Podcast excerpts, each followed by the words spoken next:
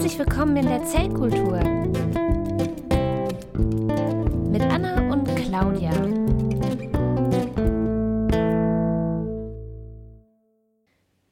Hallo, liebe Hörerinnen und Hörer, willkommen in der Zellkultur. Ja, willkommen in der Zellkultur. Ja, es ist immer noch Corona. Ja, obwohl alles so tun, als ist es nicht mehr Corona. Es ist bald wieder mehr Corona. Naja, ich weiß nicht. Also, ähm, ja, aber immerhin ist es im Moment gerade so, dass äh, alle sehnsüchtig auf äh, die Impfung warten, damit sich wieder mehr Normalität einstellt. Und dann dachten wir, wir können doch mal eine Sendung zum Thema Impfen machen. Genau, weil viele Men- Menschen wissen gar nicht, was da passiert bei so einer Impfung. Ich bin immer noch wieder überrascht, was die Leute dann irgendwie glauben. Also auch, auch aufgeklärte Menschen und so, weil es halt doch, es ist ja doch ein komplizierter Prozess. Wir haben ja auch in der Vorbereitung der Sendung auch gedacht, hm, erklären wir das jetzt noch, weil das ist dann wieder komplex und erklären wir jetzt das, weil das ist auch nochmal super komplex. Und äh, wenn jetzt ein Biologe oder eine Biologin oder ein äh, biologisierendes Wesen ähm, zuhört und sagt, äh, "Hm, das habt ihr aber nicht ganz so genau dargestellt, dann seht es uns ein bisschen nach. Wir tun unser Bestes. Ja, genau. Aber wir können ja also gleich erstmal mit der Bio, äh, Bio-Frage anfangen. Ja, die Biofrage. Die Biofrage. Und zwar ähm, ist das sehr interessant. Es gab ja, oh Gott, wann war das denn? 2013, glaube ich? Nee, 2009, die Schweinegrippe. Ne? Und also, also tatsächlich eine Pandemie mit einer Grippe, die äh, mit einer Influenza.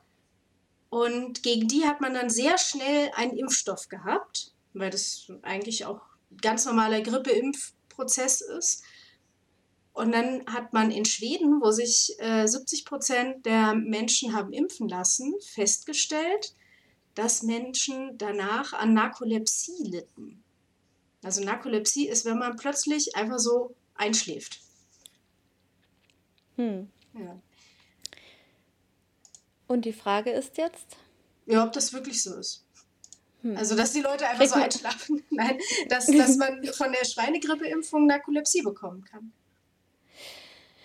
Ja, äh, Impf Impfungen wird ja so einiges nachgesagt, ne?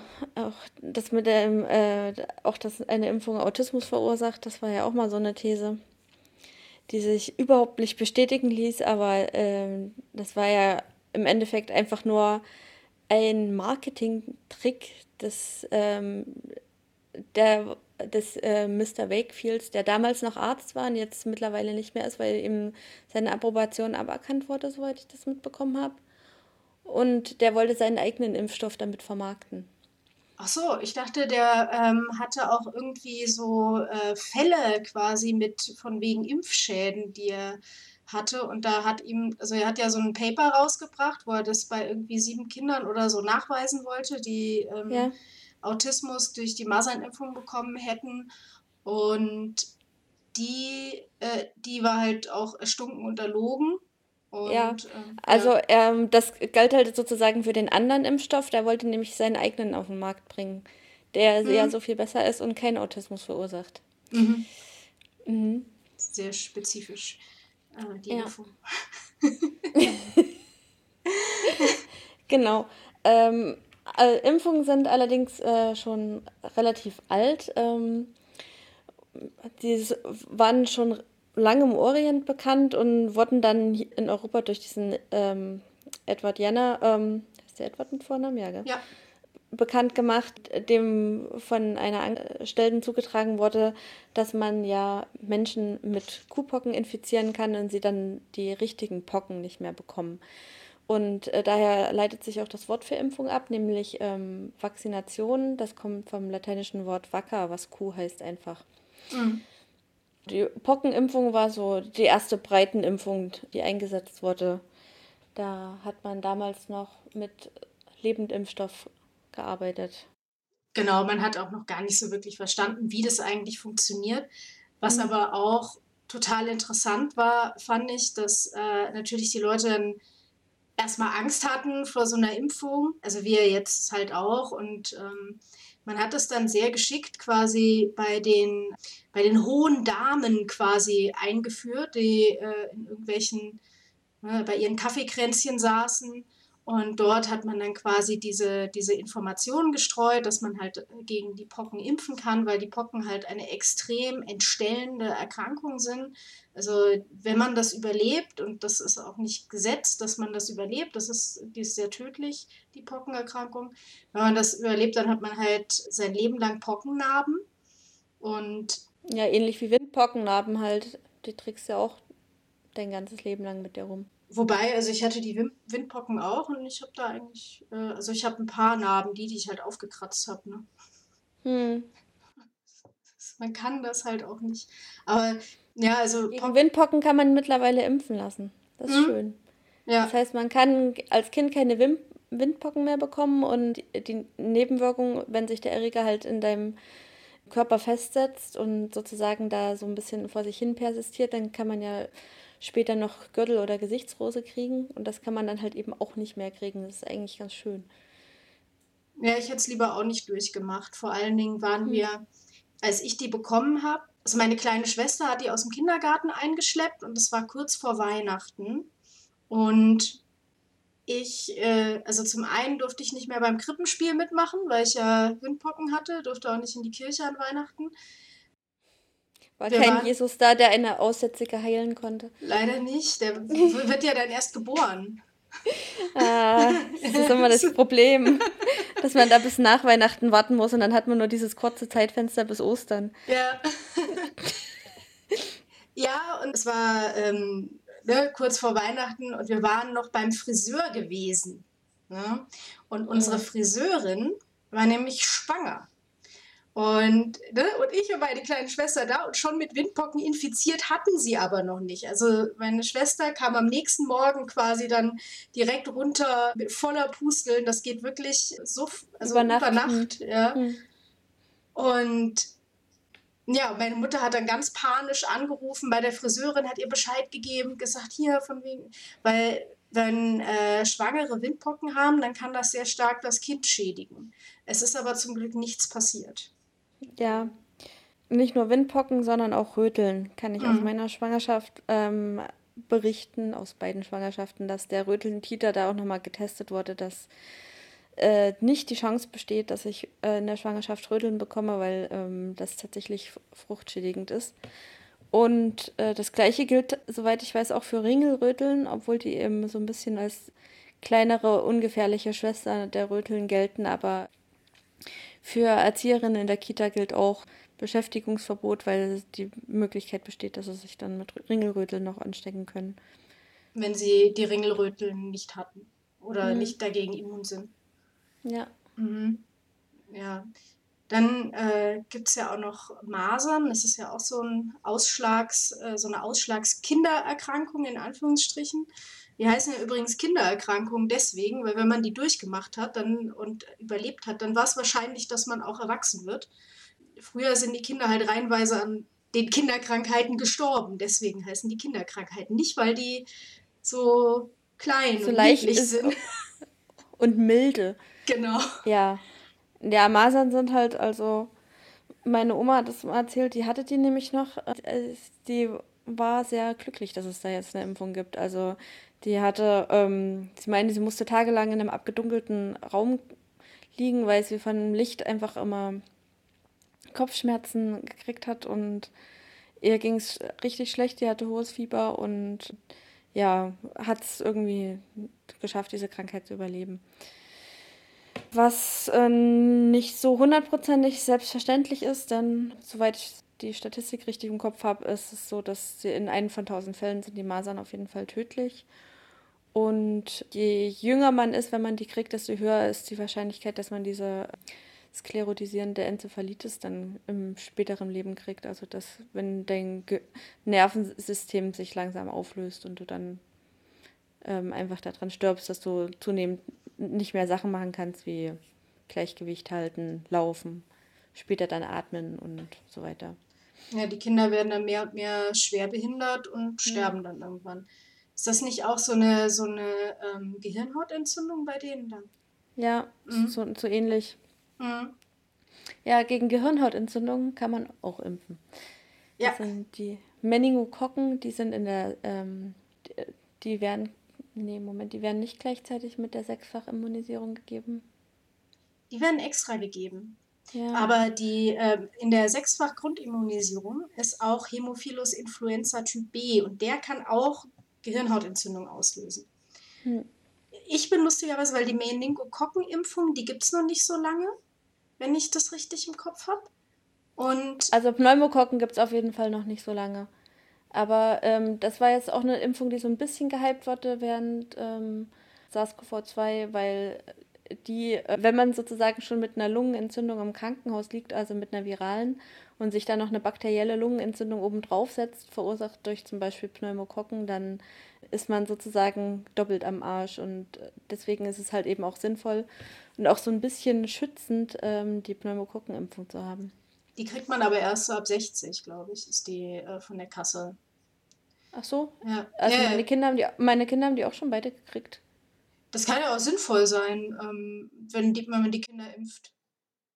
Ja, also für, für kleinere Kinder sind ähm, Lungenentzündungen auch äh, sehr gefährlich, sch schlechter behandelbar, weil halt einfach wie der Körper viel kleiner ist und vor allem so im Säuglings-Kleinkindalter ist es da schwierig einzugreifen.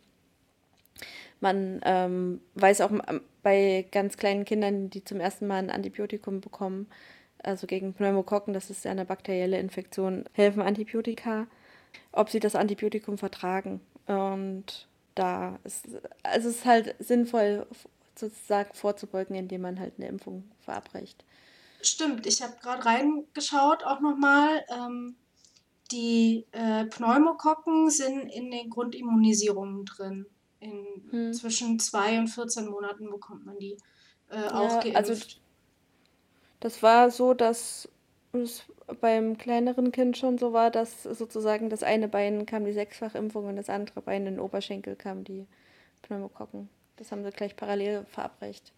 Ja, ich habe da auch mal mit einem mit Kinderarzt drüber gesprochen im, im Zuge meiner Arbeit und der meinte halt auch so, also je mehr man aufeinander geben kann, desto besser ist es eigentlich, weil dann hast du es halt rum. Es gibt nämlich Leute, die halt sagen, ja, man soll nicht zu viele Impfungen miteinander geben. Also es gibt halt diese sechsfach Grundimmunisierung. Hm. Die muss man aber viermal geben. Hm. Also vier, und jetzt muss man sich dann überlegen, viermal sechs Impfstoffe geben. Das wären dann nach Adam Riese 24, 24 Stiche für das Kind. Und äh, das wäre schon sehr masochistisch. Das sollte man lieber lassen. Und auch Masern, Mumps, Röteln muss man ja auch dreimal glaube ich, geben. Und mhm. ah, nee, zweimal. Und wenn man äh, das mehrfach dann macht, also, also da, das Kind ist ja ein Nadelkissen nur noch. Hm. Also dazu sollte man halt irgendwie sagen, dass ähm, manche Impfstoffe, also manche Leute reagieren nicht äh, auf Impfungen, das sind sogenannte Impfversager und ähm Impfversager. Ähm, das heißt, man, man gibt den Impfstoff zweimal.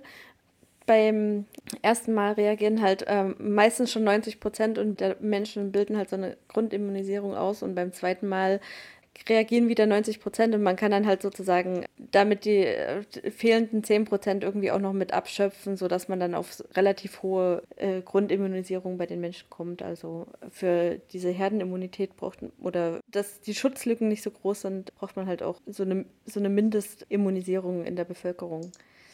Mhm. Zum Thema Herdenimmunität können wir ja dann nochmal kommen. Wir haben, äh, also was ich jetzt nicht zu Ende geführt hatte mit Meningokokken. Wie gesagt, das ist ja ein relativ neuer Impfstoff, wenn ich das richtig im Kopf habe. Also ich glaube, den gibt es erst so seit zehn Jahren oder so. Es wird ja bei, bei Kindern gemacht. Und eigentlich wäre ich als erwachsener Mensch da rausgefallen. Aber ich habe in Schottland vom NHS diese Meningokokkenimpfung abgestaubt. Ha, ha, ha. Ja, ähm, weil wir kamen da an, ich habe ja da ein Jahr gewohnt und da musste man sich Hm. registrieren und da musste man sich auch einen Arzt suchen, und, um sich beim NHS zu registrieren. Und dann haben die, haben die in unseren Impfpass reingeschaut und haben halt allen gesagt, so, hier, zack, Impfung, rein. ja, Hm. also, Na, ich bin ja noch zu DDR-Zeiten geimpft worden. Da haben sie auch, glaube ich, äh, also soweit ich mitbekommen habe, so im Nachhinein auch alles in die Kinder reingehauen, ohne die Eltern groß zu fragen. Also, was sie da so hatten. bist du noch Pocken geimpft? Ähm, ich meine ja. Also ich habe auf jeden Fall ähm, eine Narbe, die ich der Pockenimpfung zuschreibe. Mhm. Ja, ich nicht. Ähm, da, das, da haben sie ja, äh, die Pockenimpfung haben sie ja dann irgendwann wieder aufgegeben, dann, als sie sozusagen die Bevölkerung durchimmunisiert hatten. Ja, das ist ja so wie Polio, meine ich jetzt mittlerweile auch, eigentlich komplett ausgerottet, ne? Also, Ähm, bei Polio sind, glaube ich, äh, gibt es, glaube ich, noch äh, so äh, kleine gallische Dörfer, die noch Widerstand leisten. Da hatten sie ja zwischenzeitlich so eine, so ein Impfprogramm, wo, wo sie halt sozusagen in irgendwelche abgelegenen Dörfer äh, gereist sind und gesagt haben, hier bringt eure kind Kinder und euch selber zum Impfen und ähm, wir geben euch dafür irgendwie so eine Tüte Linsen oder so. so einfach, so einfach geht das. Das ist, auch ein bisschen traurig, aber ich meine, ähm, also Polio kann man ja kurz sagen, ist die Kinderlähmung, Poliomyelitis. Und das führt quasi zu einer, äh, ja, zu, zu Lähmungen, ähm, die so schlimm sind, dass die Menschen dann teilweise nicht mehr atmen können und ersticken. Und ich glaube, das hatten wir ja sogar schon mal. Das hatte ich, glaube ich, schon mal erzählt in irgendeiner Folge. Da gab es ähm, eine Frau, die in so einer eisernen Lunge lag. Also das ist wirklich wie so ein Sarg, nur der Kopf schaut raus und die, der sorgt halt dafür, dass man atmen kann, indem man halt die Atemmuskulatur bewegt. Und dann gab es einen großen Stromausfall in den USA und dann ist die leider verstorben. Ja, also wir haben auch einen Fall in der Familie, Zwillinge. Der eine hat es halt ähm, nicht gekriegt oder nur so, dass er, also so, dass er ähm, mit einem blauen Auge davon gekommen ist und der andere ist halt sein Leben lang jetzt an einen Rollstuhl gefesselt Mhm. und hat ähm, große Probleme beim Laufen. Mhm.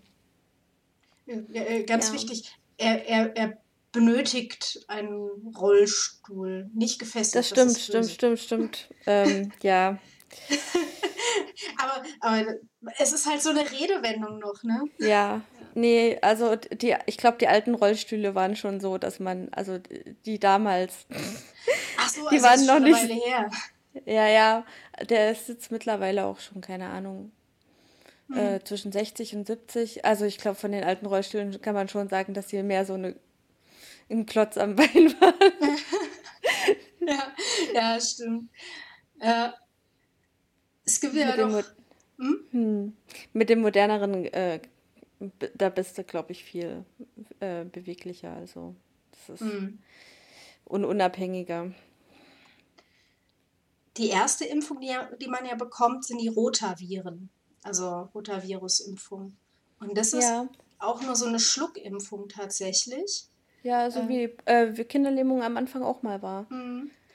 Also der hat eine ähm, Schluckimpfung halt ähm, in Form abgeschwächter Viren einfach, sodass man halt sozusagen mit, nen, mit lebenden Viren noch infiziert wird, die aber vorher mal kurz angekocht wurden, mehr oder weniger, sodass man, äh, sodass sie halt nicht mehr die Krankheit verursachen können, aber der Körper erkennt das Virus dann noch. Hm. Die machen äh, so eine äh, Durchfallerkrankung, ne? Eine schwerwiegende. Ja, genau. Und äh, für Kinder ist äh, kann die halt tödlich sein, weil der Körper dann sehr schnell entwässert und man nicht so schnell in der Lage ist, dann entsprechend ähm, das Wasser wieder zuzuführen, was der Körper verliert. Ich habe äh, hab die bei meinen Kindern auch gemacht, die Rotavirenimpfung. Da war die gerade relativ frisch. Und ähm, genau, das ist dann so nach dem Motto, und waschen Sie sich extra sorgfältig nach dem Windeln die Hände, damit Sie sich nicht selber zuziehen. Was ist tatsächlich ähm, halt Lebendimpfstoff und ähm, wird dann auch zum Teil wieder ausgeschieden. Das war ja bei Polio ähm, auch der Fall, so wie ich das mitbekommen habe. Ah. Als sie den Lebendimpfstoff noch verabreicht haben, dass der dann wieder ausgeschieden wurde und Äh, vor allen Dingen in Gegenden mit schlechter Hygienebedingungen, wo dann halt sozusagen die Abwässer in den Fluss gekippt werden, äh, stromabwärts sich Leute dann mit Kinderlähmung dadurch infiziert haben. Deswegen ist man irgendwann auf diesen Totimpfstoff umgestiegen. Bei Polio gab es ja auch den ersten Impfskandal. Also da hatte man ja gerade mit angefangen und eine Reinimpfung mit Polio gemacht und dann gab es da eine Charge an Impfstoffen, wo die Viren nicht abgeschwächt worden waren oder zumindest nicht ausreichend abgeschwächt worden waren. Mhm. Und dann haben die Kinder alle Polio bekommen. Das war eher negativ. Ja, hat den äh, frühen In Impfgegnern wahrscheinlich auch in die Hände gespielt. Aber soweit ich mitbekommen habe, war die ähm, die ursprüngliche Pockenimpfung, also die nach den, wir schmieren die Leute mit Kuhpocken ein, sozusagen, damit sie gegen Pocken immun werden. Ähm, die Pockenimpfung, die verabreicht wurde, war auch nicht so ohne und hatte tatsächlich auch schwere Impfschäden zur Folge. Hm. Ja, also mittlerweile da, ist es ja auch deutlich sicherer geworden, das Impfen. Ja. Also, ja, da schon alleine hm, durch das Arzneimittelgesetz, ähm, das eben vorschreibt, dass Pharmaka, dass die Nebenwirkungen sich in Grenzen halten müssen, mehr oder weniger, oder eigentlich nicht vorhanden sein dürfen, äh, hat sich das Ganze so ein bisschen, äh, hat sich das Ganze halt auf jeden Fall stark verbessert. Ja, nach, der, nach den Rotaviren kriegt man ja diese sechsfach äh, Grundimmunisierung. Wir hatten schon das äh, Hämophilus influenza B und das Polio ist da auch drin. Und äh, da ist Hepatitis B, äh, dagegen wird geimpft. Hepatitis B ist eine ja, schwere Erkrankung der Leber, äh, Leber, deswegen Hepatitis.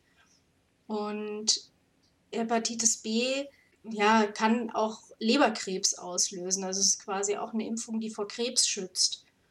Dann gibt es noch Tetanus da drin. Tetanus hm. ist. Äh, Wundstarkrampf. Genau. Ja, kann man sich halt jederzeit eigentlich holen beim Gärtnern, ähm, weil das sind von Bakterien, die im Boden leben. Und äh, wenn man sich da irgendwie an der Rose sticht oder so, dann kann man Tetanus bekommen. Und dieser Wundstarkrampf, ich finde da gibt es so ein krasses Bild davon.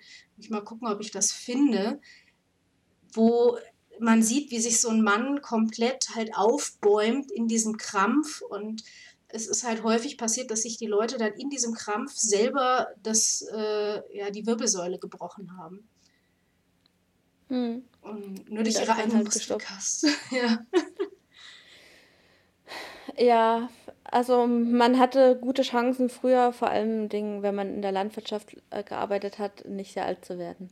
Mhm. Bevor es, bevor es Impfungen ähm, möglich gemacht haben. Ja, ich weiß nicht, die eine Kinderkrankenschwester hat sich mal so übel aufgeregt über äh, Impfgegner, die ihr Kind halt gegen nichts impfen lassen und dann schicken sie es in den Waldkindergarten. Das erinnert mich irgendwie an diesen ähm, einen Cartoon, so muss ich meine Kinder impfen. Nur die, die sie behalten wollen. Genau. ja, also die, viele Leute wissen halt auch gar nicht mehr, was diese Erkrankungen machen. Also eine andere Erkrankung, gegen die in dieser Sechsfachimpfung äh, geimpft wird, ist die Diphtherie. Und die hieß früher der Würgeengel der Kinder. Und das ist hm. der, der Hals so zugeschwollen, dass die Kinder erstickt sind. Und als man dann einigermaßen hygienisch arbeiten konnte, hat man dann halt einen Luftröhrenschnitt gemacht, um die Kinder zu retten. Aber mhm. auch das ist ja hochrisikoreich. Und die Wahrscheinlichkeit, dass du wahrscheinlich, also zumindest irgendwie, dass die Stimmbänder beschädigt werden, ist ja auch nicht gerade klein bei sowas. Mhm. Ja, also wie gesagt, äh, wenn man, wenn man sowas noch vor Augen hätte und die Leute vor, vor 50 Jahren kannten ja noch Menschen, die Diphtherie gehabt haben oder so. Aber vor, äh, jetzt hat das ja niemand, weiß niemand mehr, wie das aussieht. Gibt es eine gute Folge von Charité drüber, wo er quasi, wo ein, ein Kind an Diphtherie erkrankt ist. Hm. Ja, also nicht nur, ähm, ja, nicht nur Diphtherie, auch äh, der Keuchhusten ist ja damit in der Impfung enthalten und äh, sehr ähnlich. Also ähm, du, du hustest einfach so stark. Und es bilden sich ähm, irgendwie in der Lunge so, so Einschlüsse auf jeden Fall, die ähm, dein, dein Lungenvolumen dauerhaft beschädigen. Also zumindest bei, bei sehr kleinen Kindern. Mhm. Ähm, bei äh, größeren Kindern und Erwachsenen heilt das wieder vollständig ab, aber bei äh, ganz kleinen Kindern nicht. Ja, was hatten wir noch? Ah ja, auch relativ neue Impfungen gegen Hepatitis, äh, nicht Hepatitis, gegen das humane Papillomavirus. Muss ich ja immer wieder angeben, dass ich in dem äh, Gebäude gearbeitet habe, wo Harald zu Hause, äh, zu Hause war. Hm. Und der hat ja den Zusammenhang zwischen Viren und Krebs erst hergestellt. Und beim humanen Papillomavirus ist es so, dass das äh, Gebärmutterhalskrebs auslösen kann. Da gibt es auch äh, einen ganz spezifischen Mechanismus vor, weil nämlich die, also Viren haben ja auch Gene und diese Gene werden eingeschleust in die Zellen und die können dann ein wichtiges Tumorsuppressorgen, also ein Gen, was uns selber vor Viren schützt, stumm schalten und äh, können so dann eben sehr leicht Krebs auslösen. Früher hat man dann äh, bei Frauen regelmäßig Tests gemacht äh, von der, vom Gebärmutterhals, die Zellen sich angeschaut, um zu schauen, ob die sich verändert haben. Jetzt kann man gegen diese humanen Papillomaviren impfen. Das sollte man halt vollzogen haben, bevor man ja, sexuell aktiv ist. Dann wirkt es am besten, weil natürlich äh, ja, HP-Viren werden äh, ja, sexuell übertragen und können nicht nur den Gebärmutterhals infizieren, sondern auch den Penis, den Anus und die Mundschleimhaut und, den, ja. und die Speiseröhre. Schleimhäute. Ja. Das ist da nicht wählerisch. Dementsprechend, es geht uns Hat, alle an. Ja, ich fand es schön, wie ich glaube damals in der Virologie-Vorlesung bei uns gesagt haben, dass es sich durch die, ähm, die veränderten Sexualpraktiken auch neue Infektions- Räume erarbeitet hat. Denkst du, die Leute ja. haben früher nie andere Sexualpraktiken als die Missionarsstellung? Nee, ähm, ich, also es, es, sind auf jeden Fall mittlerweile mehr gebräuchlich, weil die Leute einfach ganz andere Informationsquellen haben. Ja, das kann sein. Ähm, Aber die, ja. Äh, in Australien hat ja die äh, Gesellschaft der Homosexuellen dafür lobbyiert, dass auch die Männer diese Impfung erhalten. Weil das ist natürlich ja. bei Männern, die Sex mit Männern haben, eben auch äh, ein Problem. Ja. Ähm, das Schöne ist bei der HPV-Impfung, dass die nicht nur gegen Gebärmutterhalskrebs wirkt, sondern auch so, eine Nebenwirkung hat, dass äh, so Genitalwarzen, die auch durch äh, andere, also es wird ja hauptsächlich gegen HPV 16 und 18 geimpft, aber es gibt noch andere ähm, humane Papillomaviren und die verursachen so Genitalwarzen und die werden dadurch auch mit weggedrückt. Was eigentlich ganz, äh, ganz, äh, ein ganz netter Nebeneffekt ist so. Mhm. Genau. Ich äh, fand es sehr interessant. Also ich äh, konnte die Impfung gerade noch so machen, weil die war relativ frisch. Und die Krankenkasse hat die nur bezahlt bis zum Alter von 27 Jahren damals. Mhm. Und so nach dem Motto, die Argumentation war, dass man ja danach schon so mehr oder weniger den Partner fürs Leben gefunden hat oder die Partnerin. Und dann ist man ja nicht mehr so promisk. Okay. Also es macht natürlich. Also es war äh, irgendwie, es war irgendwie so eine komische Argumentation für diese, für diese Altersgrenze, die mir relativ willkürlich erschien. Also, also und vor allem bei einer Impfung, die so neu ist. Ich, ich hätte jetzt gedacht, dass es daran lag, dass halt einfach bis dahin schon diverse sexuelle Kontakte stattgefunden haben und du dich dann eh schon infiziert hast. Hm. Also. Ja, so oder so. Also es war irgendwie eine keine Ahnung, an welchen Haaren sie diese Altersgrenze herbeigezogen haben. Aber 27 ja. war auch nur bei einigen Krankenkassen. Viele haben das halt gar nicht erst äh, über 18 noch bezahlt. Hm. Aber ich hatte das Glück, bei einer Krankenkasse zu sein, die das äh, noch bezahlt hat. Das war dann aber ein bisschen komisch, weil ich musste ja zur Frauenärztin für die Impfung. Ja, ich meine, das ist, eine, eine Spritze in den Arm, ja. Das ist äh, jetzt keine, äh, kein Hexenwerk. Aber ich muss, die hat gesagt, sie bevorratet den Impfstoff nicht und dementsprechend muss sie den, äh, muss ich den in der Apotheke dann immer holen und dann zu ihr kommen. Und da das drei Impfungen sind, fand ich das schon sehr aufwendig. Ich habe es trotzdem gemacht. aber ich musste auch in Vor Vorleistung gehen und Ja, habe das dann wieder zurückbekommen, wo ich dann auch gedacht habe, Alter, das sind irgendwie 500 Euro oder so. Ne? Also zum Glück hat meine Mutter mir das vorgestreckt. Als Studentin war ich da jetzt natürlich nicht so, dass ich da so, oh ja, 500 Euro. Pff, nicht ne? so flüssig, ne? Ja. Ja. Ja, so ähnlich war das bei mir auch. Also nur, dass die Apotheke unten im Haus war und ich dann einfach mit dem Impfstoff hochgelaufen bin. Oh ja, ja, das ist ja ganz gut. äh, ah, da wollte ich noch was sagen, das hatte ich jetzt gar nicht in unseren, unserer Outline. Es gibt ja die Auffrischimpfung. Und das ist quasi die Sechsfachimpfung, nur kleiner. Die ist dann vierfach. Ähm, weil man muss sich ja, äh, also das Immunsystem muss ab und an mal wieder an bestimmte Erreger erinnert werden. Manchmal reicht die Immunisierung für ein Leben, ne, wenn man die durch hat. Also Masern und äh, Mumps und Röteln ist sowas und äh, Windpocken auch. Aber ja, Tetanus, Diphtherie, Pertussis und äh, was war's noch? Äh, also Tetanus, Diphtherie und Pertussis muss, es auf jeden, muss man auf jeden Fall auffrischen. Mhm. Röteln auf glaub- jeden Fall auch. Und Hepatitis B. Ja, Ja. Hepatitis. Äh, Masern sollte man auch regelmäßig auffrischen. Mm. Ähm, Mumps, also, ähm, na, Masern muss man doch nicht auffrischen. Soweit ich weiß schon. Nee, du, du musst es nur, man muss die Impfung nachholen, wenn man in einem Zeitraum geboren wurde, wo man, wo nur eine Impfung gegeben wurde, dann sollte man noch mal, sich nochmal impfen lassen. Und Hm. dann hat man nochmal zwei bekommen. Ja, also bei manchen Impfungen weiß ich nicht, ähm, ob man dann irgendwie denkt, so, naja, okay, ähm, die Impfwirkung hält jetzt so lange vor, dass wenn man da- das dann später nochmal kriegt, ist es irgendwie, ist man dann schon aus dem Alter raus. Also zum Beispiel bei, bei Mumps ist es halt so, dass ähm, äh, wenn man das in einem späteren Alter kriegt, also ähm, als erwachsener Mensch, dass man davon auch unfruchtbar werden kann. Ja, ja, aber ähm, die Impfung hält ein Leben lang. Kannst du Hm. auch nochmal in den Impfkalender reingucken. Das, äh, Okay. Da steht N für Nachholimpfung. Aber ich habe es auch falsch gesagt, ähm, weil die, äh, es ist gar nicht äh, hier Hepatitis B, was man auffrischen muss, sondern man muss Polio nochmal auffrischen. Aber nur Das in. sieht so aus, als wären es alle äh, bakteriellen Sachen, die man nochmal auffrischen muss. Mhm.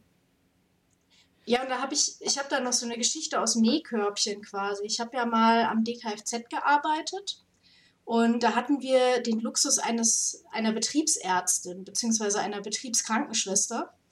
Äh, und ich war da immer zur Grippeimpfung und habe dann auch brav meinen Impfpass mitgebracht. Und dann sagte sie so zu mir, naja, aber hier ähm, ihre Tetanus, äh, also Tetanus, Diphtherie, äh, Keuchhusten müssten wir mal auffrischen. Ja, super, ne, machen wir. Ne? Mhm. Und dann sag ich, ja, kommen Sie nächste Woche, dann impfen wir.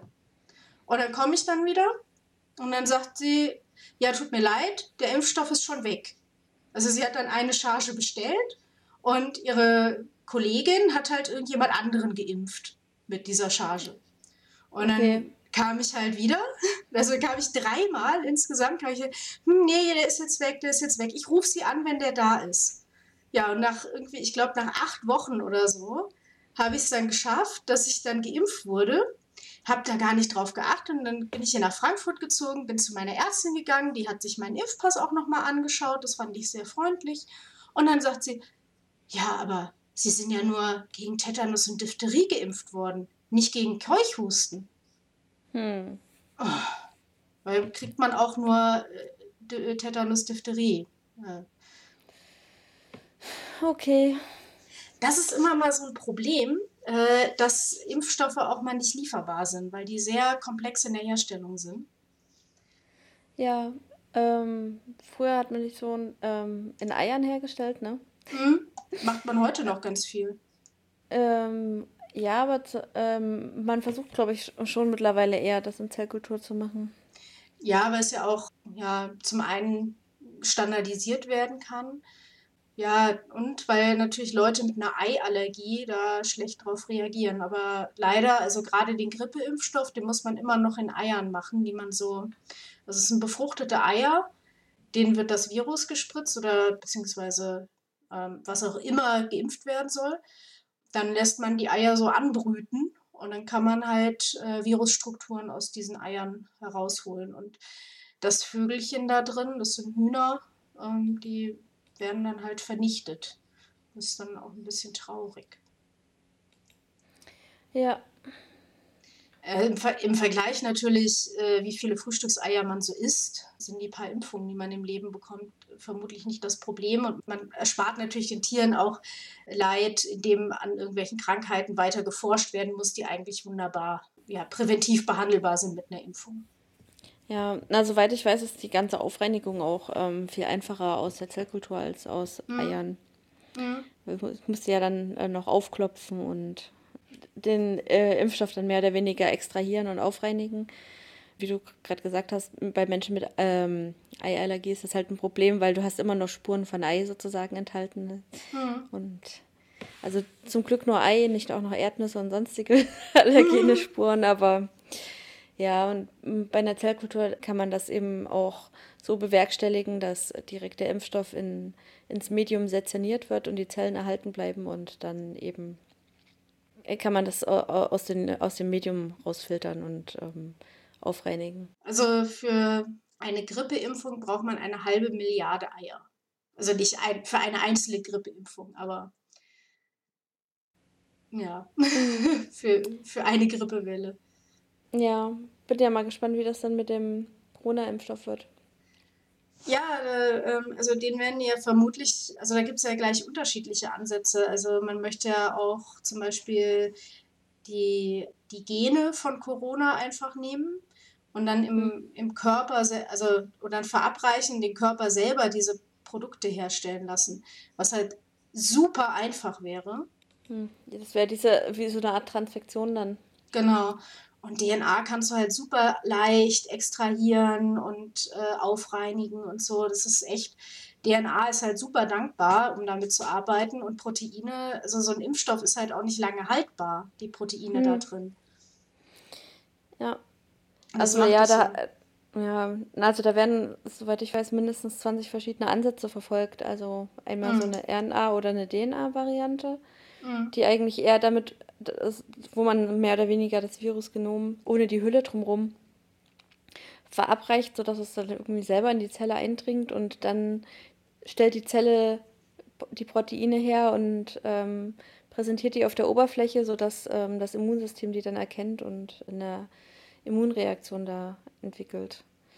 Die andere Möglichkeit ist halt, dass man das Virusgenom weglässt und sozusagen nur die, die Oberflächenproteine dem Immunsystem zeigt und das re reagiert dann darauf. Also das Coronavirus ist ja so ein behülltes Virus, das in seiner Hülle halt dieses, auch dieses berühmte Spike-Protein hat, ähm, das aber auch relativ ähnlich zu anderen Spike-Proteinen von anderen Coronaviren ist. Und äh, da ist dann, glaube ich, relativ, es ist eher schwierig, eine spezifische Immunantwort zu bekommen, erstens. Und zweitens gibt es dann wohl auch die Möglichkeit, dass das Immunsystem so kurzgeschlossen wird also dass dann so eine Immunüberreaktion stattfindet. Das hatten sie irgendwie damals schon festgestellt, als sie gegen das erste SARS äh, versucht haben, den Impfstoff zu entwickeln.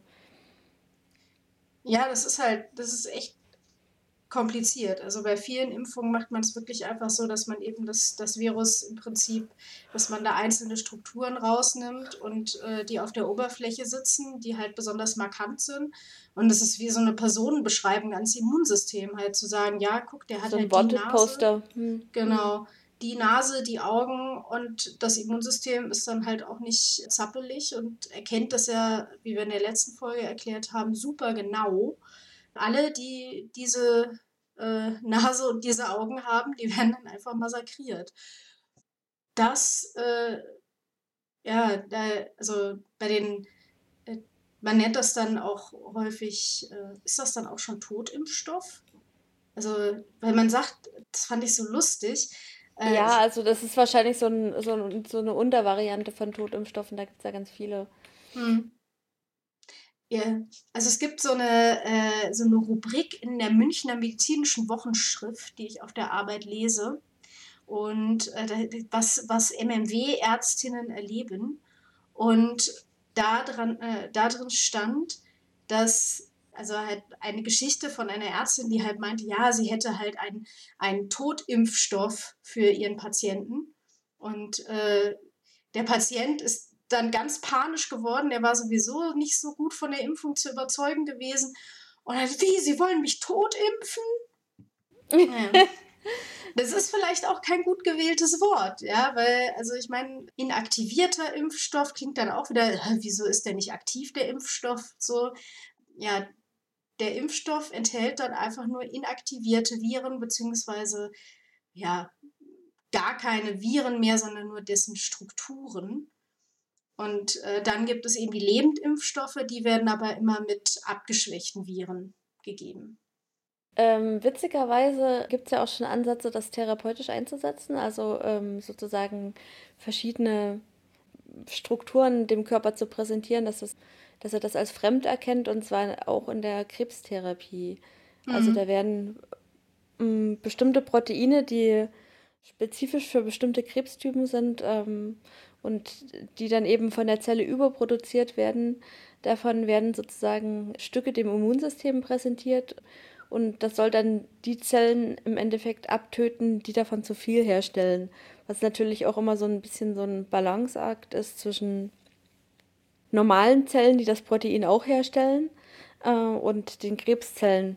Aber da ist das Immunsystem anscheinend doch sehr gut darin, das zu unterscheiden äh, und die normalen Zellen weiterzuleben zu lassen und nur die Krebszellen abzutöten, ganz einfach, weil die halt eben überdurchschnittlich viel von diesem Protein dann ähm, auf ihrer Oberfläche präsentieren. Das liegt halt eben daran, dass die, die Zelloberfläche ständig alle Proteine dem, dem Immunsystem präsentiert, die gerade in der Zelle rumkräuchen und fleuchen körpereigene und auch körperfremde, falls die Zelle halt irgendwie befallen ist. Und äh, das Immunsystem pickt sich dann halt sozusagen die, die Sachen raus, die es nicht erkennt äh, und als fremd einstuft und dann tötet es halt die Zelle ab, wenn, äh, wenn da so eine Erkennungsreaktion stattfindet.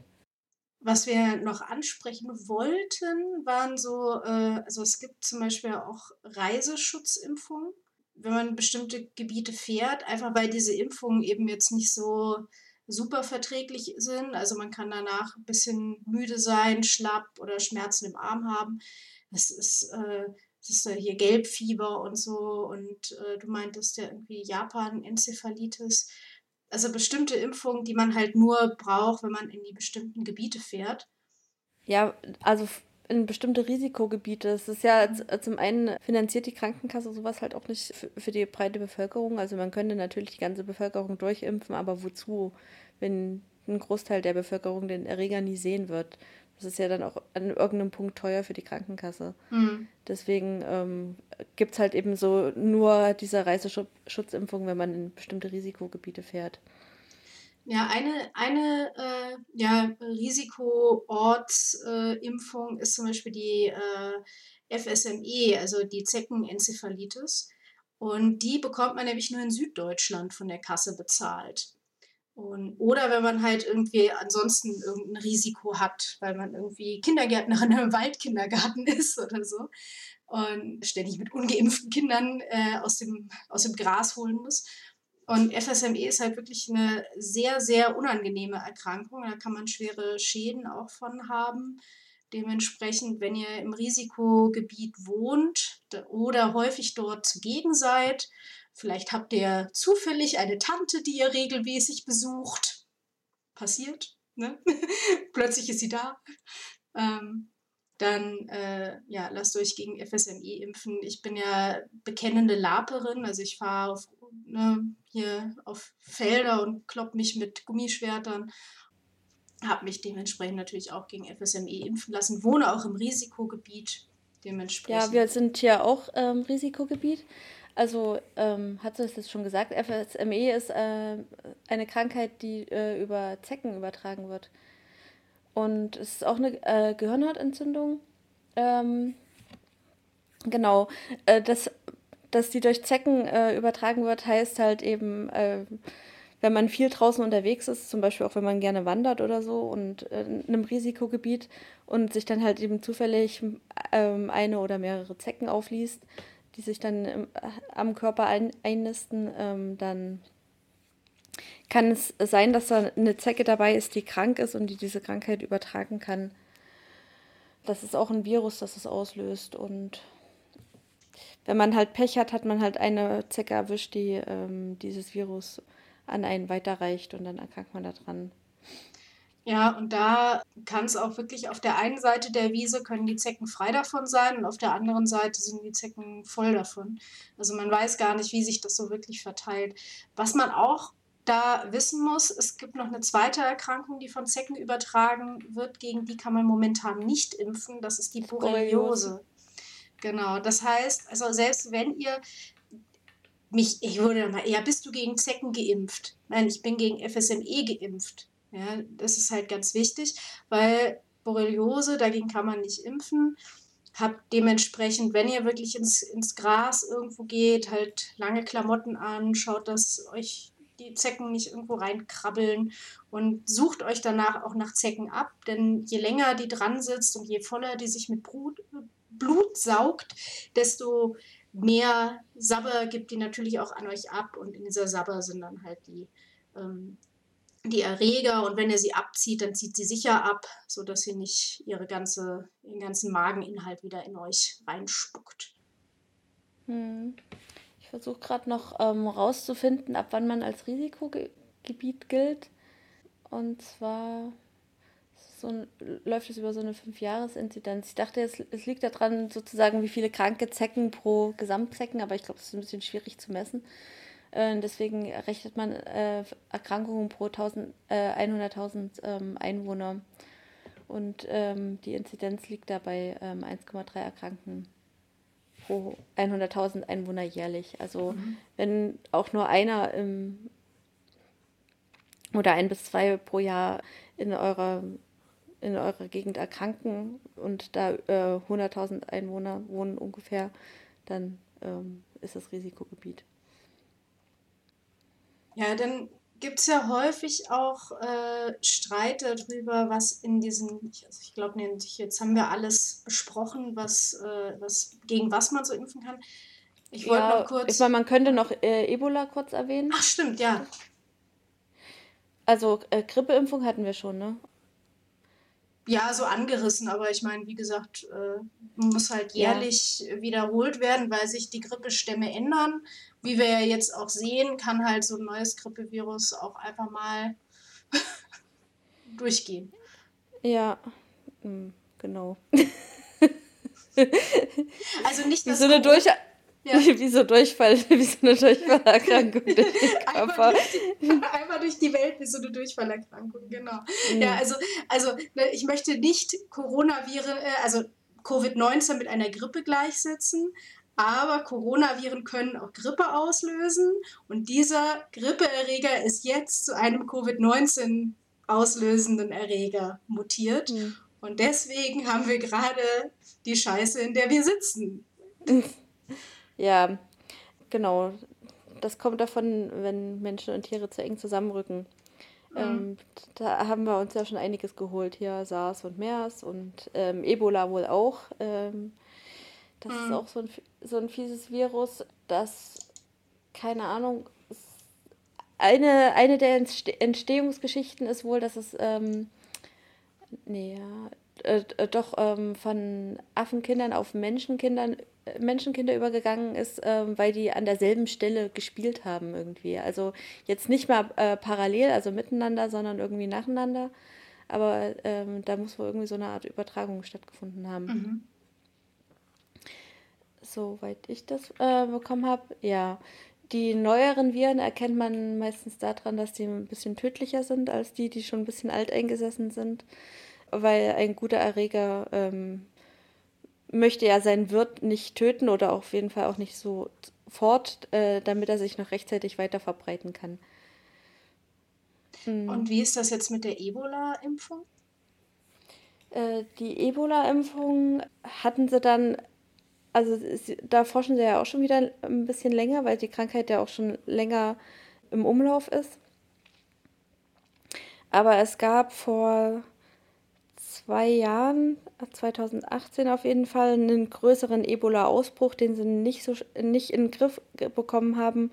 Und da haben sie, glaub, äh, soweit ich weiß, die Ebola-Impfforschung äh, nochmal beschleunigt und haben dann jetzt tatsächlich einen Impfstoff gefunden, der verabreicht werden kann und auch wirkt. Und damit, ähm, wenn jetzt so Ebola-Ausbrüche sind, und das war jetzt gerade auch mal wieder ein kleinerer, ähm, wird mehr oder weniger das gesamte Umfeld ähm, abgeimpft, sodass dann halt ähm, die, die Ausbreitung des Virus ähm, eingedämmt werden kann. Also man fährt dann halt in die Gegend, ähm, wo, wo der Ausbruch ist und impft alle Menschen durch und ähm, hofft dann, dass äh, das Virus sich dadurch, äh, dass, dass der Virusausbruch wieder im, im Keim erstickt wird. Mhm. Aber es ist gut, dass die, dass die jetzt so gut zu funktionieren scheint, die Ebola-Impfung. Also den Scheiß will man echt nicht haben. Nee. Der hat es aber auch zum Glück nie nach Europa geschafft. Also der ist, ähm, es hat, glaube ich, eine Patientin hat es mal noch bis Schottland geschafft und ist dann sozusagen mehr oder weniger ähm, fast am Flughafen noch rausge äh, krank geworden und ist fast direkt in, in, im Krankenhaus gelandet bei der bin ich mir nicht, gar nicht mal so sicher. Äh, es kann sein, dass die es überlebt hat. Also die meisten, äh, die Ebola abbekommen, die überleben es ja nicht. Also oder jedenfalls nicht ohne, ohne sehr große dauerhafte Schäden. Ja, also wenn man, ähm, also wenn man nicht behandelt wird, dann ist die Wahrscheinlichkeit, dass man das überlebt, extrem gering. Wenn man behandelt wird, ist es etwas besser. Aber ja, das Positive in Anführungsstrichen an so einer krassen Erkrankung wie Ebola ist halt, die Leute werden schnell krank und sind auch schnell mit ihrer Krankheit durch, wie auch immer das dann ist. Weil natürlich jetzt bei, bei äh, Corona haben wir natürlich das Problem, dass die Leute sehr lange infektiös sind, aber noch nicht krank. Und dann auch noch sehr lange das Virus abgeben, wenn sie denn krank waren. Und eben auch viele Leute mit nur einer ja, also mit geringen Symptomen halt rumlaufen. Und das ist natürlich dann für so ein Virus, für die Verbreitung total super. Bei Ebola ist halt die Verbreitung sehr schnell einzudämmen, weil einfach die Leute halt, wenn sie krank sind, dann laufen die halt nicht mehr rum und gehen spazieren, sondern die halt, liegen die halt irgendwo krank. Am besten ähm, im Krankenbett. Ja, naja, also einer der größeren Ausbrüche ist wohl dadurch passiert, dass ein Patient doch noch ganz gut bewegungsfähig war äh, mhm. der schon infektiös war. Und der wollte sich nicht behandeln lassen, sondern ist einfach abgehauen, im Busch abgetaucht und ich glaube so zwei Wochen später oder so haben sie dann, hatten sie dann mehrere infizierte Dörfer ein Stückchen weiter weg. Mhm. Ja, also, aber das sind halt Einzelpersonen. Stell dir doch immer vor, das würden ja. alle mit Ebola machen. Dann, ja. Ja, ja, wer weiß. Also, das war irgendwie so ein bisschen eine komische Geschichte. Mhm.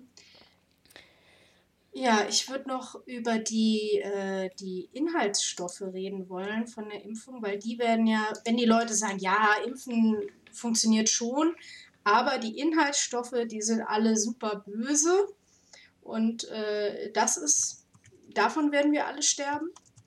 Und äh, also zum einen ist immer wieder die, ja, der, der Hinweis darauf, dass da eben ein Konservierungsstoff drin ist, der Thiomersal heißt. Da, der enthält Quecksilber, also dieser Stoff enthält Quecksilber und natürlich Quecksilber ist giftig. Das ist so. Aber natürlich ist das nur in einem sehr, sehr, in einer sehr, sehr geringen Menge da drin. Und ja, also die Dosis macht das Gift, wie so immer. Genau. Und diese Dosis, die da drin ist, ähm, ist als Gift nicht ausreichend. Und es gibt auch häufig Impfstoffe ohne das äh, Thiomersal. In der ähm, Sechsfach-Grundimmunisierung ist es, glaube ich, nämlich gar nicht mehr drin. Das, der nächste Stoff, der natürlich unglaublich böse ist, ist Aluminium. Das befindet sich auch in vielen Impfungen als sogenanntes Adjuvans, also als Impfstoffverstärker. Und das Aluminium ist da so als Salz drin, da binden sich dann die ja, die Virusteile dran und so wird das sehr langsam nur abgegeben und kann so die Immunreaktion sehr lange aufrechterhalten, sodass der Körper genug Zeit hat, viele Erinnerungszellen an diesen Impfstoff aufzubauen. Deswegen ist es sinnvoll, da Aluminium drin zu haben. Eine Impfung muss, also darf höchstens ein Milligramm Aluminium enthalten, hat meistens deutlich weniger. Alleine durch Essen, Deo, Kosmetik und so weiter Joghurtdeckel ablecken, nehmen wir täglich zwischen 1 und 15 Milligramm täglich an Aluminium auf. Also das ist dann aber auch ähm, nicht ein Aluminiumsalz zum Teil, sondern einfach reines Aluminium als Metall. Genau. Sollte man doch irgendwie noch ein bisschen äh, auch dazwischen unterscheiden. Ja, ja, ich weiß es nicht. Ähm, es gab, gab doch mal diese Doku irgendwie, dieses äh, ähm, über Aluminium, wo das so in als sehr böse dargestellt wird, weswegen es jetzt irgendwie nirgendwo mehr Deo mit Al Aluminium gibt oder fast nicht mm. mehr. Es sei denn, man trifft sich mit anderen Leuten hinterm Bahnhof, wo es dann heimlich rumgereicht wird. Ja, also momentan sagt das BFR, soweit ich weiß, dass äh, das jetzt, also dass es da Entwarnung gibt. Weil man hat halt äh, befürchtet, dass wenn man eben Deo unter die Achseln schmiert, vor allen Dingen wenn man sich da rasiert, dann kann das Aluminium eben in die Blutlaufbahn kommen und man hat das Aluminium in Brusttumoren gefunden. Jetzt muss man aber dazu sagen, so ein Tumor ist halt, der ist ein Zombie. Der schlabbert alles weg, was er irgendwie bekommt und der kann es nicht mehr richtig abtransportieren. Das heißt, er hat ein komplett defektes Blut- und Lymphsystem. Und das kann einfach sein, dass sich die da einfach so angesammelt haben. Also, dass der Tumor erst ja. da war und dann das Aluminium. Und das ist. Ja, naja, man kann halt immer nicht zwischen äh, Kausalität und Korrelation unterscheiden in dem Punkt. Genau. Und äh, das hat man nicht, aber man hat auf jeden Fall schon mal Horrorstories verbreitet und ganz viel Panik gemacht und äh, präventiv schon mal das Aluminium verteufelt. Genau. Weil was Aluminium halt auch sehr gut macht, also Aluminiumsalze, ist halt eben die, die Schweißporen äh, zugehen lassen. Die, äh, die verengen sich dadurch und dann kann man keinen äh, Schweiß mehr produzieren und dann ist das ein sogenannter Antitranspirant und nicht nur ein äh, Deodorant. Ja. Ähm, ja, wem, wem das so gefährlich ist, der kann sich auch einfach die Schweißdrüsen botoxen lassen. ähm, dann macht die das nämlich auch nicht mehr. Hm. Und äh, dann gibt es noch Adjuvantien, die quasi auch dafür dienen, dass eben die äh, Antigene, das hatten wir in der letzten Sendung schon mal erklärt, also die Teile vom Virus oder von dem Krankheitserreger, die wir dem Immunsystem zeigen, um eine Impfreaktion auszulösen, um eben eine, eine Immunantwort auszulösen. Dazu gehört unter anderem Squalen. Das ist so ein, so ein Fettstoff, der kommt auch ganz normal in unserer Haut vor. Polysorbat. Und ähm, dann gibt es noch einen ein Adjuvans, das nennt sich AS03. Und das war in dem Impfstoff Pandemrix äh, gegen die Schweinegrippe drin und hat da auch wieder Schlagzeilen verursacht. Ich hatte nochmal, also da, da sind natürlich, also es sind ganz viele unterschiedliche ja, Dinge, die da drin sind, die aber alle dazu dienen, damit man eben das ja, die Immunreaktion etwas verlängert, weil ansonsten bräuchte man unglaublich viel ähm, Antigene, also unglaublich viele Partikel von den, von den Krankheitserregern und das ist halt kaum zu leisten. Äh, man muss sich dann auch überlegen, wie viele Hühnereier man dafür anbraten, ja. äh, anbraten anbrüten muss. ja, es ist anbrüten und nicht anbraten, aber ähm, äh, vielleicht kann man die auch in. nee, kann man nicht. ähm, ja, das ist halt, du möchtest halt einen möglichst großen Teil der Bevölkerung versorgen. Du möchtest, dass auf der anderen Seite auch nicht der Impfstoff äh, nicht zu teuer wird. Und ab irgendeinem Punkt muss man dann halt eben gucken, dass man solche Wirkverstärker mit einbaut, damit man eine größere Anzahl an Impfdosen zur Verfügung stellen kann.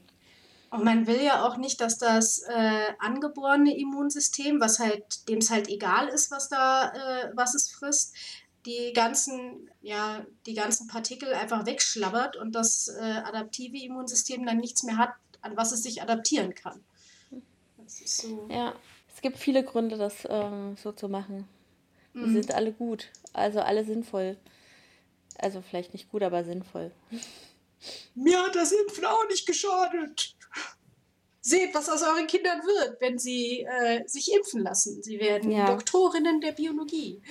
Eventuell. Eventuell, ja. Äh, also auch, ähm, wenn man, manche Menschen kann man ja nicht impfen, die halt ähm, Probleme mit dem Immunsystem haben. Ähm, weil sie eine chronische Erkrankung zum Beispiel haben und Immunsuppression, unter Immunsuppression stehen. Also das heißt, das Immunsystem wird unterdrückt. Und ähm, gerade für die Leute ist es halt eben wichtig, dass der ganze Rest der Menschen die das halt eben nicht ma ähm, machen müssen, sich impfen lässt. Damit dann so ein, so ein gewisser, dadurch ähm, können sich die Menschen in ihrem Umfeld halt nicht anstecken und ähm, dadurch sind die im Endeffekt auch geschützt. Aber das sind wirklich sehr, sehr wenige Menschen, die halt selber nicht geimpft werden können und, und so geschützt werden können und die sich halt auf die anderen Menschen verlassen äh, müssen. Ja, das ist einfach im Prinzip dieser Begriff der Herdenimmunität, der so ein bisschen pr propagiert wurde, auch ähm, zeitweilig im Zusammenhang, Zusammenhang mit dem SARS-CoV-2-Virus. In dieser Beziehung funktioniert das, weil man halt eben die Menschen impfen kann, sie die Krankheit nicht bekommen. In Bezug auf ein neuartiges Virus, äh, dessen Langzeitfolgen man noch lange, lange nicht kennt und äh, wo auch nicht, noch nicht ganz klar ist, wie lange eine Immunität besteht, wenn man die Krankheit durchlaufen hat, ist es vielleicht nicht so ein angemessenes Konzept. Mhm. Sag mal mal so. Ja. Ich hatte ja eine Umfrage gestartet auf Twitter und habe mal so vollkommen äh, innerhalb meiner Bubble natürlich, aber doch schon mit teilweise 600 Teilnehmenden schon, also natürlich nicht repräsentativ, aber halt aussagekräftige Umfrage für mich.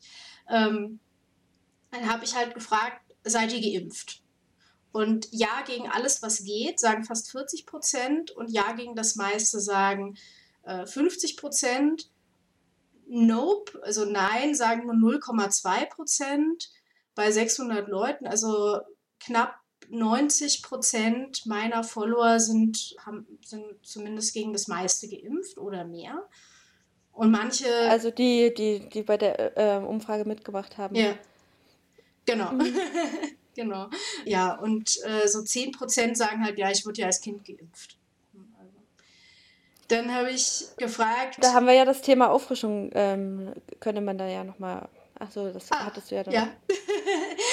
ah, komisch, dass du hier aus. ich habe nämlich gehört, denkt ihr an eure Auffrischimpfungen? Hm? Ähm, ja, sehr genau, 50 Prozent. Wenn die Ärztin fragt, 41,2 Prozent. Dann man muss auffrischen, 2,6 Prozent. Und nein waren so knapp 6 Prozent. Hm? Also ich, also ich habe irgendwie ja, ich weiß nicht. Also bei mir war es so, dass ich meinen Arzt gefragt habe, ob ich mal wieder mit Auffrischen mhm. dran bin. Der hat irgendwie in meinen Impfpass geguckt und meinte so, nö, nö, ist noch nicht so dringend. Ja, man muss ja dann auch nur alle zehn Jahre. Also, aber, aber die ja. Grippeimpfung natürlich jährlich. Ja, und vor allem Tetanus. Sehr, sehr wichtig. Tetanus. Immer auffrischen lassen. Ja. Also ich habe meine Auffrischung, äh, ich habe meine Auffrischungsimpfung Tetanus ungewollt bekommen, als ich mir immer äh, Finger gesäbelt habe und sie dann im Krankenhaus die Wunde genäht habe und gleich noch eine Tetanus-Spritze reingehauen haben. Ja, das machen sie immer. Also weil so viele Leute nicht an ihre Auffrischimpfung denken und dann auch nicht ins Boxhorn jagen lassen. Man kann sich dann auch wieder normal die Auffrischimpfung holen mit dem Dreifachimpfstoff. Keuchhusten, Diphtherie und Tetanus. Das PI, also das Paul-Ehrlich-Institut, was über sowas urteilt, äh, quasi, wer, äh, wie das mit den Impfungen am besten funktioniert, man hatte halt immer ein bisschen Angst, dass man, wenn man dann drei Jahre später oder so nochmal die Dreifachimpfung gibt, dass man dann äh, eine Überreaktion auf Tetanus hat. Und äh, das wollte man vermeiden, aber mittlerweile sagt man, es ist besser. Man hat dann eventuell so eine kleine Tetanusüberreaktion, als dass man halt nicht mehr gegen Diphtherie und, und äh, Keuchhusten geschützt ist. Und ja. man kann das nochmal nachimpfen. Ja. Ich sag mal voraus, dass uns das Paul-Ehrlich-Institut in nächster Zeit nochmal öfter beschäftigen wird. Mhm. Weil das ist das Institut, das sich ähm, mit Impfstoffen und biomedizinischen Arzneimitteln beschäftigt. Ja, und Gentherapien. Ja. Ja, also ich meine, eine Variante ist ja auch noch äh, die passive Impfung, was ja jetzt bei Covid-19 auch schon zum Teil angewendet wird, ist aus dem Blut von Patienten, die die Krankheit durchlaufen haben, werden halt die Antikörper rausgefischt und den Patienten, die die Krankheit noch haben, verabreicht. Mhm. Ja. Das macht man auch bei ähm, Tollwut, soweit ich weiß. Äh, ah, so eine Passivimmunisierung. Ja, kann, kann sein, ja. Also, wenn man von einem tollwütigen Tier gebissen wurde und die wahrscheinlich oder potenziell tollwütiges Tier, man hat halt die Impfung nicht, dann verabreicht man sowohl den Impfstoff ähm, als auch diesen, diese Passivimmunisierung, um zu verhindern, dass man, ähm, dass man halt diese, äh, dass man Tollwut bekommt. Ich habe dann äh, mal gefragt, äh, habt ihr Nebenwirkungen vom Impfen? 75 Prozent sagen, also und ich sage jetzt mal abgesehen davon, dass natürlich da, wo es reingepiekst hat, das ein bisschen wehtut. Ne? Ähm, also 75 Prozent sagen eigentlich nie. Und knapp 25 Prozent sagen manchmal ein bisschen. Ja. Impfverweigerer kennen fast die Hälfte kennt eigentlich niemanden oder fast niemanden, der sich gegen das Impfen weigert. Habt ihr schon einzelne Impfungen abgelehnt? Ja, also das kann ja durchaus sein, dass jemand sagt, hm, ich bin seit 20 Jahren mit meiner Frau zusammen, ich will mit der weiter zusammenbleiben. Auch wenn ihr mir jetzt meine die HPV-Impfung oder äh, so anbietet, brauche ich nicht kann, also da gibt es ja durchaus Impfentscheidungen, wo man sagen kann, ja, okay, ist für dich nicht notwendig. Ne? Da sagen, also 70 Prozent haben gesagt, immer rin damit. Hm. Also, ne? Und manche haben halt schon 30, also 30 Prozent haben einzelne mal abgelehnt. Ja, also ich, ich glaube, die Grippeimpfung ist dann wahrscheinlich die, die am meisten abgelehnt wird. Weil man das vielleicht für nicht sinnvoll erachtet oder sich nicht gefährdet sieht oder was auch immer. Mhm. Oder, keine Ahnung, Pharma-Riesen ablehnt. Oder sich erstmal vergewissern möchte, ob die, die in, es gibt ja irgendwie immer nur, also man basiert den, den Grippe, die Grippeimpfung ja immer so ein bisschen auf Vorhersagen, wie sich das Grippevirus, das Influenza-Virus verändern wird. Und deswegen wirkt die manchmal besser, manchmal schlechter. Ja, vor allen Dingen, wenn man gegen einen bestimmten, also gegen den vorhergesagten Stamm impft und davon sind genügend Menschen geimpft, dann wird dieser äh, Stamm natürlich nicht grassieren, ne? weil die mhm. Leute sind ja geimpft. Das ist ja so ein bisschen Prophylaxe-Paradoxon. Ja. Ne? ja, im Prinzip gibt man dann halt anderen Stämmen dann mehr die Chance zu grassieren. Mhm. Ja, äh, Evolution. Bei HPV hatte ich aufgeteilt, ob die Menschen im Besitz einer Gebärmutter sind oder nicht. Weil die natürlich, also das, das Risiko für Gebärmutterhalskrebs ist halt bei HPV am größten. Das äh, für Peniskarzinom oder Analkarzinom ist halt deutlich geringer. Aber 40 Prozent der Menschen ohne Gebärmutter, also das muss man jetzt natürlich umrechnen, weil ich habe das ja in einer Umfrage quasi gemacht, aber 40 Prozent würden sich äh, trotzdem gegen HPV impfen lassen und nur 16,2 Prozent nicht. Und mit Gebärmutter sind es interessanterweise nur 35 Prozent, die sich da impfen lassen. Und man müsste das jetzt halt nochmal umrechnen, wie das dann aussieht.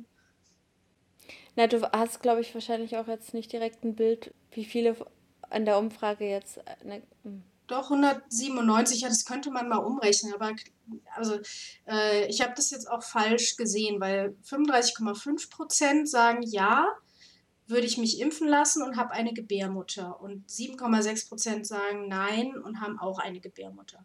Die, also hast du wahrscheinlich mehr männliche Follower. Ja, da haben einfach nur mehr, einfach. mehr Männer.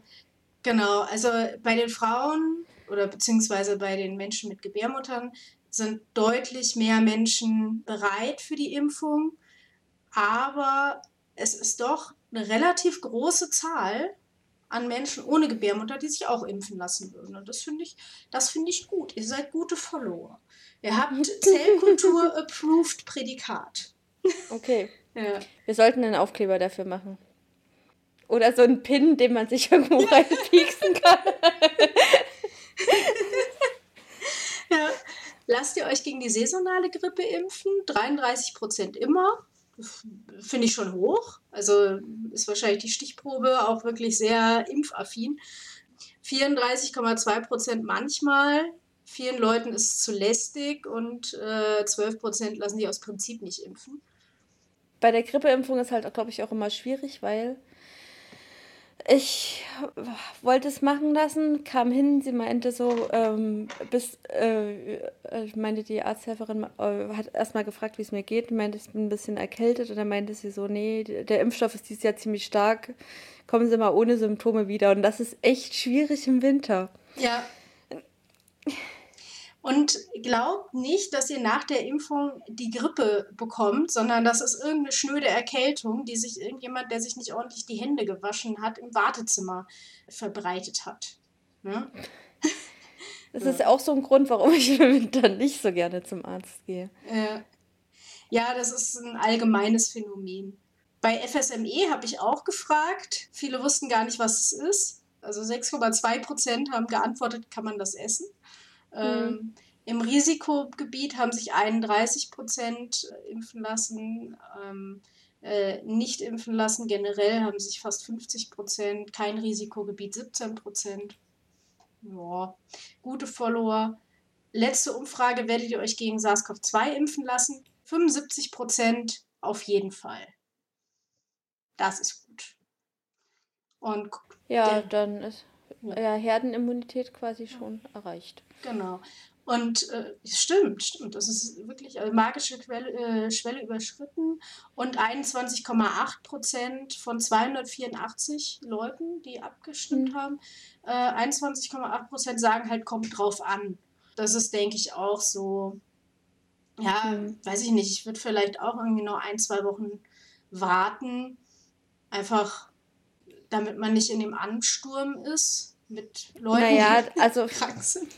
Von meiner Skala her wäre es auch eher so, dass wahrscheinlich zuerst medizinisches Personal durchgeimpft wird und Risikogruppen und dann kommt der Rest der Bevölkerung dran. Also wäre so eine sinnvolle Reihenfolge in meinen mhm. Augen, mhm. aber äh, über eine sinnvolle Reihenfolge wollte die Bundesregierung, hat sie ja, glaube ich, auch eine ähm, Kommission oder irgendwas eingesetzt, die das erarbeiten soll. Mhm. Immerhin. Also, oder sie wollen eine einsetzen. Also es ist, äh, sie wollen da auf jeden Fall eine, sich eine Strategie erarbeiten, früher oder später. Ob die dann schon fertig ist, wenn der Impfstoff da ist oder noch nicht, das wird man ja dann sehen. Ja, ich hatte auch noch Fragen gestellt über was die Leute so wissen wollen. Hm. Und eine Frage war, warum es gegen HIV noch keine Impfung gibt. Ja, das ist eigentlich. Im Prinzip kann man die gleiche Frage für Scharlach stellen. Es gibt keine Scharlach-Impfung, weil es so viele Scharlach-Stämme gibt, dass eine Impfung zu entwickeln da nicht, nicht sinnvoll ist. Bei Masern ist es zum Beispiel sinnvoll, weil es da ähm, in Europa nur einen Hauptstamm gibt, mehr oder weniger, der einen Großteil der Maserninfektionen gemacht hat, so 90 Prozent oder so. Und gegen den wird eigentlich hauptsächlich geimpft. Und bei HIV ist es halt nun so, dass ähm, sich das Virus verändert. Mhm. Und dadurch, ähm, äh, dass es halt ähm, nur ein mRNA-Virus ist oder ein RNA-Virus und Mutationen unterworfen ist, ist es halt schwierig, da einen Impfstoff äh, zu entwickeln, der immer wirkt, weil das Virus sich sozusagen äh, diesem Impfprinzip durch Veränderungen entzieht. Ja, es kann immer wieder ausweichen. Ne? Und äh, auch fand ich total interessant, man kann ja Viren auch abschwächen. Also es wäre jetzt zum Beispiel die Idee, ne? wir haben jetzt, äh, die Partnerin hat äh, HIV und äh, der Ehepartner möchte sich äh, immunisieren lassen. Man könnte ja dann quasi die, die Viren von ihr nehmen, abschwächen und ihm geben. Aber selbst abgeschwächte Viren könnten noch wieder eine Infektion auslösen, weil nämlich äh, wichtig ist der DNA-Gehalt von den Viren, weil die sich nämlich ins Genom integrieren können. Das ist das große, der große Mist an den äh, HI-Viren, die können sich ins Genom rein integrieren. Eine andere Frage war von der Anja. Vergleich mit Gewinnung von Aktivimpfstoff durch Kühe, Pferde etc. und zum Beispiel Blut von genesenen Patienten. Was ist der Unterschied grundsätzlich? Wie verträglich und wie wirksam ist es? Also das ist diese aktive und passive Immunisierung, beziehungsweise ähm, hat man ja äh, früher, glaube ich, diese Passivimpfstoffe aus Pferden gewonnen, indem man halt äh, Pferde mit dem Erreger infiziert hat und äh, dann halt eben die Immunantwort abgewartet hat und ähnlich wie man heutzutage Antikörper gewinnt und dann eben entsprechend aus dem Blut von Pferden die Antikörper und die kann man halt ähm, als wie eine Art Medikament gegen eine Krankheit verabreichen. Also das ist äh, das Prinzip, wie es bei der Tollwut angewendet wird. Mhm. Das Problem ist dann halt eben, dass die Antikörper aus einem, äh, die man dann halt da gewinnt, aus einem anderen Organismus stammen, in dem Fall halt, was weiß ich, Pferd oder Kuh. Und unser eigenes Immunsystem erkennt die dann als Fremdproteine und greift die an. Mhm. Ja, genau. Und äh, ja, der Unterschied grundsätzlich ist halt, dass man da eben die Immunantwort schon gibt, direkt. Mhm. Und, gar, und es kann sich dann auch gar nicht, also das Immunsystem des, des Körpers, des Erkrankten, kann sich dann auch gar nicht auf, an dieses Virus anpassen, weil das haben ja dann äh, die Antikörper schon weggefangen. Ja, also das macht man auch wirklich nur bei Krankheiten, die schlimme Folgen haben und dem, denen man halt nicht die Chance geben möchte, es im Körper Fuß zu fassen. Hm. Und Pferde nimmt man ja übrigens deshalb, weil die einfach so groß sind. Ja. Dann haben die viel Blut. Ja. ja. Pferde oder Kühe, ja. Mhm. Ja, dann äh, gab es eine sehr spezifische Frage, finde ich. Ähm, wie steht die Chance, dass eine mögliche Covid-19-Impfung zu einer ausreichenden Immunisierung bei einem Morbus Bruton-Patienten führt? Da muss man jetzt wissen, was ein Morbus Bruton-Patient ist. Und äh, die Bruton-Tyrosinkinase ist ein wichtiges ähm, Protein. Protein, genau, für B-Zellen. Und ohne dieses Protein funktionieren B-Zellen nicht. Das heißt, Morbus Bruton-Patienten haben keine B-Zellen. B-Zellen sind für die adaptive Immunantwort mit Antikörpern und die Erinnerung an Eindringlinge verantwortlich. Das bedeutet, die haben kein wirkliches adaptives Immunsystem. Und die Morbus Bruton-Patienten.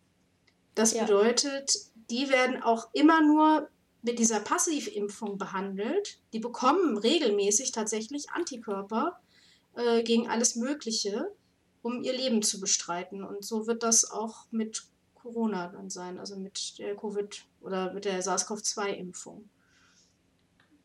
Gehe ich von aus, hoffe ich. Weil die haben sowieso, also das ist ja eine sehr schwerwiegende Erkrankung. Ja.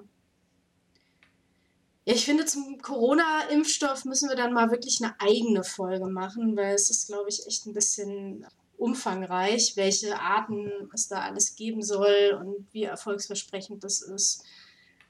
Ähm, aber also ich bin mir sehr sicher, dass wir das irgendwie hinkriegen werden mit äh, dem Impfstoff. Ja, na, im Prinzip ähm, sind so Morbus Proton-Patienten ähnlich wie immunsupprimierte Patienten davon abhängig, dass sich die Leute im Umfeld impfen lassen. Habe ich jetzt mal irgendwie so. Ja, das sowieso. Aber wie gesagt, sie bekommen halt im Zuge ihrer Therapie generell, also in ihrer lebenslang lebenslangen Behandlung, bekommen sie eben Antikörper, also so ein Antikörpercocktail von gesunden mhm. Menschen eben verabreicht, damit sie halt nicht ständig krank sind. Ja. Ansonsten musst du halt in so einer Blase wohnen die ganze Zeit. äh, wie, diese, wie diese Kinder, die ähm, auch kein Immunsystem haben, kein funktionierendes. Genau, das, äh, weil da irgendeine Mutation ist. Hm. Hm. Genau. Genau, die haben nämlich, die, die haben, glaube ich, diese, diese VDJ-Rekombinierung nicht, die wir letztes Mal angesprochen haben. Also die Adaption der B-Zellen, dass die sich auf ach, ich will jetzt hier nichts Falsches erzählen. Aber mittlerweile ja. lässt sich auch das gut behandeln. Die Kinder bekommen dann eine Tra äh, Knochenmarkstransplantation. Ja, und dann Man, also ich meine, es gab ja einmal die, den Test, ob das mit Gentherapie funktioniert. Mhm. Aber Gentherapie ist einfach in dem Fall noch nicht ausgereift genug, um. Das war um in den. Das, in den 90ern war das noch nicht ausgereift genug. Ja, genau. Und das hat zwar, glaube ich, so ein bisschen funktioniert, aber ähm, die Nebenwirkung war, dass sie Blutkrebs bekommen haben. Das war halt eben auch nicht so gut. Genau. Genau, also es gab am Anfang da wirklich herbe Fehlschläge, da hat man sich zu viel auf einmal zugetraut. Und Vielleicht auch zu viel versprochen ein, ja. insgesamt. Und mittlerweile weiß man halt genau um die Gefahren und man kann aber auch äh, jetzt mit der CRISPR-Methode viel genauer die DNA einsetzen in die, in die Zellen. Warten wir mal ab, da müssen wir auch noch mal eine Sendung zu machen. Es gibt noch so unglaublich viele Themen, über die wir sprechen müssen. Ja. Ähm, ja, irgendwie. wir müssen ja irgendwie auf die eine Million Folgen kommen, wa? Nicht in diesem Leben. ja, gut, es kann natürlich sein, dass unsere Followerinnen und Follower uns einfach mehr unterstützen möchten, so dass wir unsere Jobs an den Nagel hängen können, du eine 1A Kinderbetreuung durchgängig hast und dann können wir halt am Stück Folgen aufnehmen, ne? Ja, ja. dann müssen unsere Follower dann auch noch die Zeit haben, die alle mal zu hören. Oder wir machen wirklich Quickie-Folgen, also nur 10 Minuten. Also zumindest zum Schneiden fände ich das ganz cool. So. Ich... Oder eine Mischung. Zellkultur-Quickie. Ja. Quickie-Folgen für akute Probleme und, und lange Folgen für ähm, ausführliche Themen. Ein Quickie in der Zellkultur. Hm. ähm, das ist nur ein kleiner Pieks. das, wir nennen das die, die Hängen die Nadel rein die, die Zellkultur-Grundimmunisierung. Sechs Fakten auf einmal. Mhm. Ähm, ja, äh, wollen wir zur Bio-Antwort kommen? Ähm, auf jeden Fall wollen wir zur Bio-Antwort kommen. Ja. Auch wenn das bedeutet, dass die Folge schon wieder fast zu Ende ist. Aber es ist auch lang genug. Nach eineinhalb Stunden bin ich da auch froh. Ja. Wie gesagt, ich habe auch noch einen Dayjob, damit ich mir das ganze teure Equipment leisten kann. Ja, wer nicht. genau. Du musst ja auch noch Und Kinder. genau. Ja. Fressen einem die Haare vom Kopf. Achso, deswegen. Aber das spart den Friseur. Hm. Genau. Ja, das war ja in Corona-Zeiten war das ja sehr sinnvoll.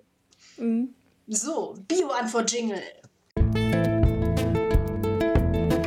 Die Bio-Antwort. Also, hat der Schweinegrippe-Impfstoff äh, Narkolepsie, verursacht. Narkolepsie verursacht? Ich habe ja vorhin schon mal das Adjuvanz AS03 äh, angesprochen, was so ein Fettstoff, äh, äh, Fett, Fettwirkstoff Squalen enthält. Und der sollte halt den Impfstoff Pandemrix besonders gut machen und besonders äh, aus, äh, ja, ja, besonders verstärken. Verstärken, genau. es, es ist ja auch schon spät. Ne? Ähm, und dann hat es tatsächlich in, in Schweden eben diese Fälle von Narkolepsie gegeben. Und man geht mittlerweile davon aus, dass es damit zu tun hatte, dass diese Menschen sowieso schon eine Genvariante hatten, die sie besonders dafür ja, anfällig gemacht haben. Und diese, die Schweinegrippe-Impfung hat dann zu, äh, zu Antikörpern geführt, die auch ein, äh, einen Rezeptor angedockt, an einen Rezeptor angedockt haben, der einen sonst wach macht.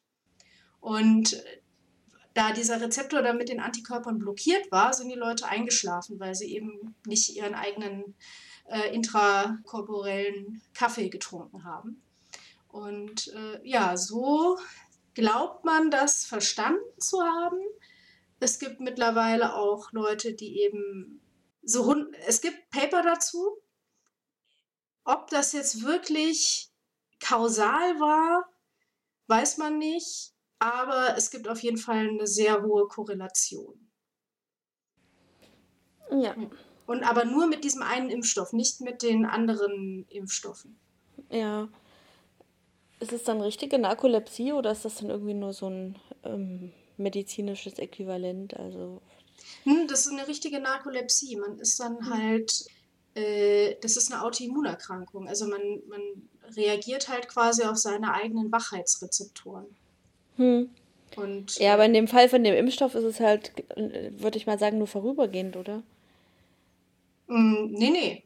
Also, Ach so, nee, stimmt, die Antikörper, die ähm, si- sind ja dauerhaft da. also ich weiß nicht, ob das dann irgendwann, also ob man das dann vielleicht auch so behandeln kann wie eine Autoimmunerkrankung, eben mit, äh, ja, äh, mit äh, Immunsuppressoren Cortison, und- Immunsuppressoren, genau. Ja, es- oder Interferone werden da, glaube ich, auch häufig eingesetzt. Mhm. ja Genau. ähm, nicht so 100% firm, aber ich kann noch mal ähm, im Freundeskreis fragen. Da gibt es mindestens einen Morbus Crohn-Fall und auch einen MS-Fall. Na, das kommt ja auf die Immunerkrank äh, Autoimmunerkrankung an, wie du das behandelst.